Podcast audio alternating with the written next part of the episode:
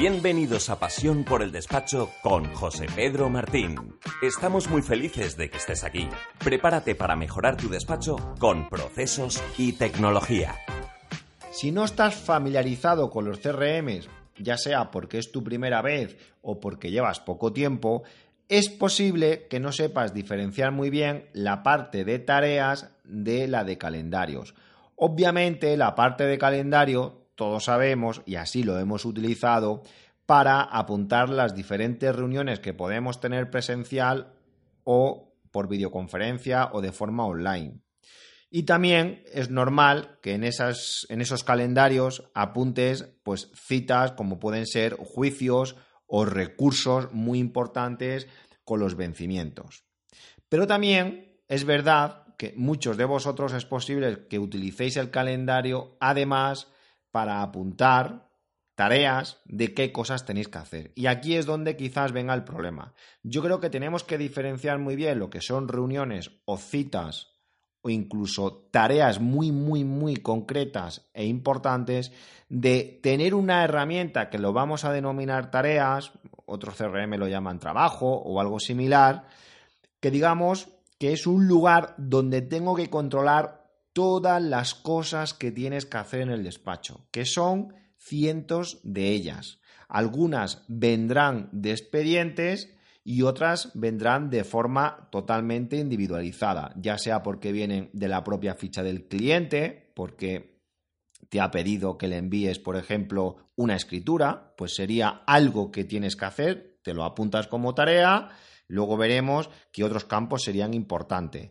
O de una oportunidad, porque te has apuntado que le tienes que enviar el presupuesto, o de el propio contacto o de cualquier otro objeto que haya en tu RP o en tu CRM.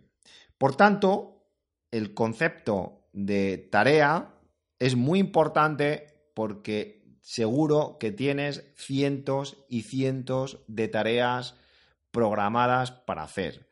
Algunas porque de forma periódica son obligaciones con el cliente y otras que van surgiendo en el día a día. Estoy convencido, o por lo menos así es como yo trabajo, que cada vez que te llega un correo electrónico se genera una tarea, porque desde el mismo momento que alguien te está solicitando algo por email, ya es algo que tienes que hacer.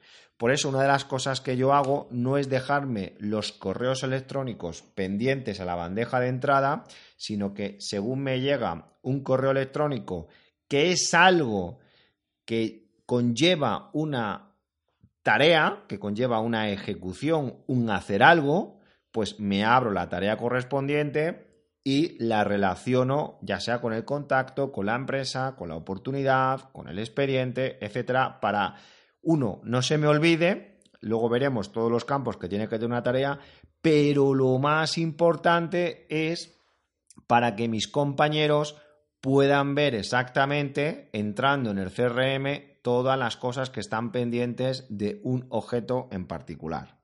Por tanto, trabajar con tarea es algo necesario, obligatorio y además es el primer paso para automatizar para llevar un control. Todo lo que tiene detrás una tecnología son procesos, tareas que además tenemos la suerte de que se han podido llegar gran parte de ello a automatizar.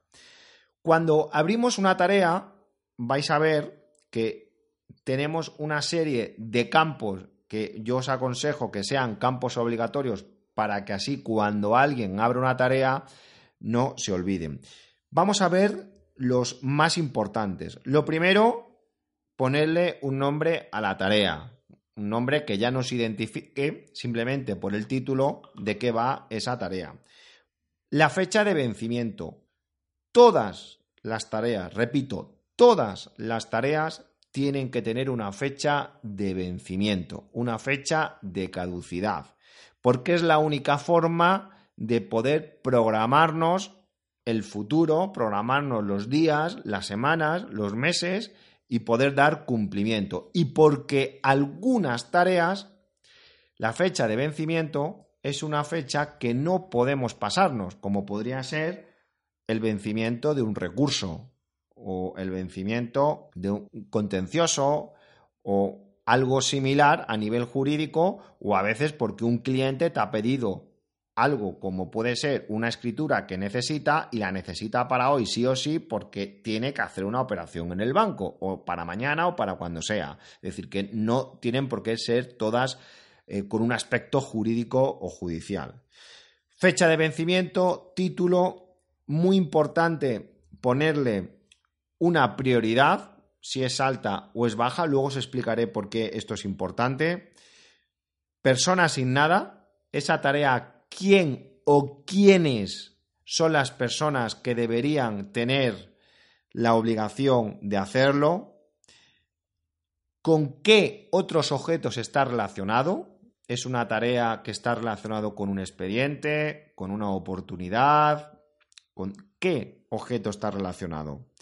Hay algo muy interesante que eh, lo encuentro cada vez más y me parece una pasada, y es la posibilidad de tener dentro de la tarea un apartado de checklist, donde digamos que esos checklists no son tanto otras tareas que lo podríamos denominar como subtareas, pero no quiero liar el podcast de hoy en hablar de subtareas, sino simplemente es el comprobar.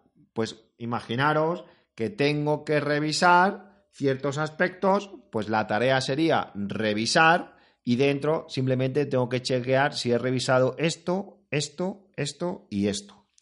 Por otro lado, adjuntar documentos. Adjuntar documentos a la propia tarea. Y a su vez esa tarea, como va relacionada con un expediente, imaginaros, pues realmente tengo la trazabilidad de ese documento para directamente relacionarlo con la tarea y con el expediente correspondiente. Y también es muy interesante que esa tarea la podamos vincular a una agenda, porque me interesa, como decía al principio, que esa tarea, por ciertos motivos, y es una tarea súper importante, además, además quiero que aparezca en el calendario. ¿Qué más cosas? Algo que también puede ser muy interesante, y esto es muy habitual en, los diferentes, en las diferentes plataformas de gestión de proyectos, es etiquetar la tarea tiene mucho sentido para saber si es una tarea de, por ejemplo, de laboral, o es una tarea de fiscal, o es una tarea de administración, o de cualquier otro departamento. Pero también pueden ser otro tipo de categoría. Imaginaros, pues es una tarea con la categoría que pertenece a un cliente VIP. Es decir, las categorías las que se os puedan ocurrir. Muy interesante también, y lo hemos visto en algunos de los eventos que hemos realizado, incluso en el último congreso, a través de nuestro compañero Germán, muy interesante el poder poner a la tarea una estimación cuando lo vamos a abrir de cuánto tiempo me va a conllevar hacer esa tarea. Luego hablaremos de las imputaciones de horas, porque creo que no sería necesario imputar las horas de trabajo si previamente tenemos una estimación de horas. De tal forma que solo deberíamos imputar ese tiempo de exceso de lo que realmente estaba estimado. Por tanto, abrimos una tarea con todos los campos que hemos estado viendo, pero sería interesante que vuestro RP, vuestro CRM pudiera hacer predefinidos. Por ejemplo, tenemos una cuota mensual y de esa cuota mensual, imaginaros, por llevar la contabilidad y la parte fiscal, yo pudiera establecer todas las tareas que voy a tener la obligación de hacer y de forma periódica. Antes de ayer estaba en un despacho profesional en Sabadell y la verdad que tengo que felicitarlos porque me gustó mucho el gestor de tareas que tenían propios que iban en esta línea. Eh, tenían establecido por cada cliente pues lo mismo, pues 20, 25 tareas algunas eran mensual, otras trimestral, otras solo era en un mes concreto del año, de todas las cosas que tenían que realizar. Digamos que son esas tareas que son periódicas y que es muy interesante dejarlas establecidas previamente en la ficha de los contratos. Y además poder establecer las reglas correspondientes.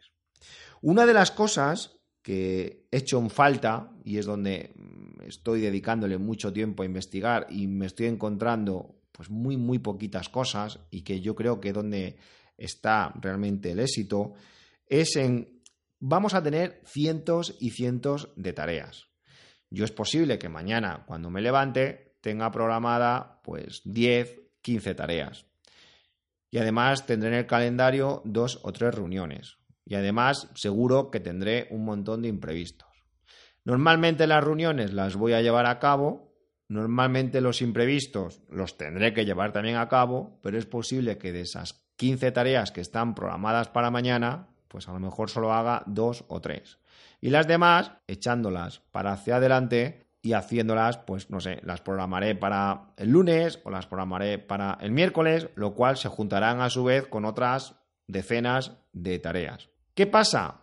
Que cuando yo llego por la mañana, pues tendré 10 o 12 tareas y tengo que empezar a revisar cuál de ellas es más prioritario, por eso decía antes de poner si es una tarea prioritaria o no, ¿Qué tareas de las que están mañana son de las que tienen fecha de vencimiento importante? es de las que, oye, hoy tienes 10 tareas, pero es que de estas 10, hoy esta la tienes que hacer por narices. Pero es posible que hayan otras tareas que no venzan mañana, pero sean de un cliente VIP y sería poco inteligente por mi parte si mañana no la dejase hecha. Por tanto, ¿qué es lo que he hecho en falta? He hecho en falta que mañana cuando llegase por la mañana, un motor inteligente dijese, vamos a ver, si tiene entre reuniones una hora y media más otra hora para imprevisto y en principio solo le van a sobrar, imaginaros, tres horas para hacer tareas, pues ya se encarga la máquina de decirte qué tareas de las que están pendientes tienes que hacer ese día. Si todavía te queda tiempo, pues esta, esta y esta, y las demás de forma automática te las programase mirando en la agenda en los próximos días. Hecho en falta a ese robot administrativo que fuese capaz de gestionarme mi agenda de tareas de una forma ordenada. Porque si algo hay maravilloso en esta vida a nivel profesional, a nivel profesional, es tener ese grado de satisfacción de que lo que has programado hoy lo has cumplido, además lo has cumplido de una forma inteligente, dando prioridad donde tenías que dar prioridad, y parece que no, pero te vas a casa con ese sentido del cumplimiento. Porque yo no sé vosotros, pero vivimos en un verdadero caos donde te vas a casa con esa sensación de que has hecho muchas cosas, donde parece que tienes más acumuladas que cuando llegaste por la mañana y vives en ese estado del desorden. Y por otro lado, me estoy encontrando que aparte de esas tareas que ya se unen a, bueno, pues los objetos como puede ser el contacto, los clientes, las cuentas, eh, las oportunidades, un caso, pues cuando empiezas a trabajar con algún gestor de expedientes, eso te va a pasar cuando trabajes con CRMs, que de pronto veas un plugin que te gusta mucho, imaginaros, para un gestor de proyecto que a su vez trae sus sistemas de tareas. Y no puedes estar trabajando con dos sistemas de tareas que aunque son muy similares, son diferentes.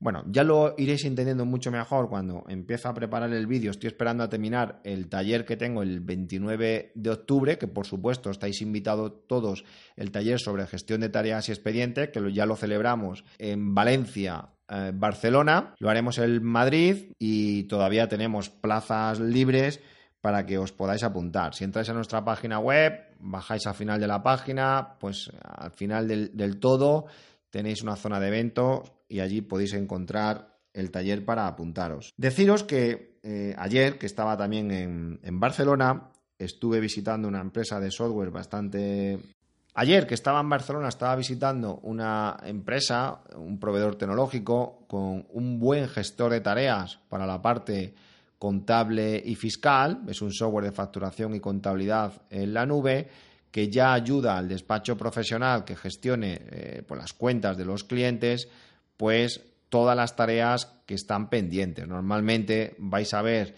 estos programas de facturación y contabilidad que empiezan de forma automática a decirte pues las facturas que están pendientes de procesar, los movimientos que están pendientes de conciliar a nivel bancario, así como otras tareas como puede ser la parte de impuestos, etcétera. Muy interesante porque además una de las cosas que más me sorprendió es el tener un grado de satisfacción del cliente en tiempo real. Me explico. Tiene todo el sentido, yo nunca lo había visto así, pero cuando tú trabajas en la conectividad con el cliente, vamos a suponer que trabajamos con un portal del cliente o en esos programas de facturación y contabilidad, donde por un lado trabaja el despacho y por otro lado trabaja el cliente, la propia eh, máquina, la propia tecnología, de vez en cuando hace que se dispare un pop-up, digamos, esa ventana emergente en el que le dice al cliente, oye, por cierto, ¿cuál es tu grado de satisfacción en, en los últimos trámites que ha realizado tu asesor? Dependiendo de la ventana que esté, pues le puede preguntar por tu asesor a nivel laboral o tu asesor a nivel fiscal y el cliente pues se va a encontrar en esa ventana eh, emergente, imagínate, pues con dos, tres, cuatro, cinco caritas, ¿no? De más infeliz a más contento, y eso te puede dar una puntuación. Por tanto, ya no hace falta estar enviando las típicas encuestas de calidad, sino más bien esas encuestas se van a ir disparando de forma recurrente y tú puedes ir sabiendo casi en tiempo real pues cómo de contento está tu cliente. Al final, tu cliente va a estar contento dependiendo de que tu gestión vaya al día, porque tu cliente también te va a, vigilar si tus funciones las estás realizando, cosa que hasta ahora yo te encargo una cosa y yo presupongo que tú lo estás haciendo, bien, pero ahora tu cliente te va a vigilar y vas a, y vas a ver si realmente lo has hecho o no. Aparte luego de todos los valores añadidos. Pero el grado de cumplimiento de que el cliente tenga las cosas al día, es decir, si yo tengo a alguien que viene a casa a plancharme y realmente tenía que venir los martes, ha venido el martes y ha planchado, mi grado de satisfacción en principio será adecuado porque la otra persona ha cumplido su función, que era la de planchar. Pues algo similar ocurrirá en los despachos profesionales en esa conectividad con el cliente. Os iré poniendo ejemplos y estamos preparando también algún videoblog en este sentido. Por supuesto que si tienes experiencia en trabajar con tareas, nos quieres contar tu caso, nos quieres contar tu experiencia, sabes que te puedes poner en contacto con nosotros y participar en este podcast. Queremos que este podcast sea un podcast de todos y que cualquiera que realmente nos quiera aportar conocimiento en el mundo de los procesos y la tecnología, estáis todos invitados. Esta sesión se acabó. Es momento de tomar acción. No te olvides de suscribirte y obtén los mejores contenidos sobre procesos y tecnología en los despachos profesionales.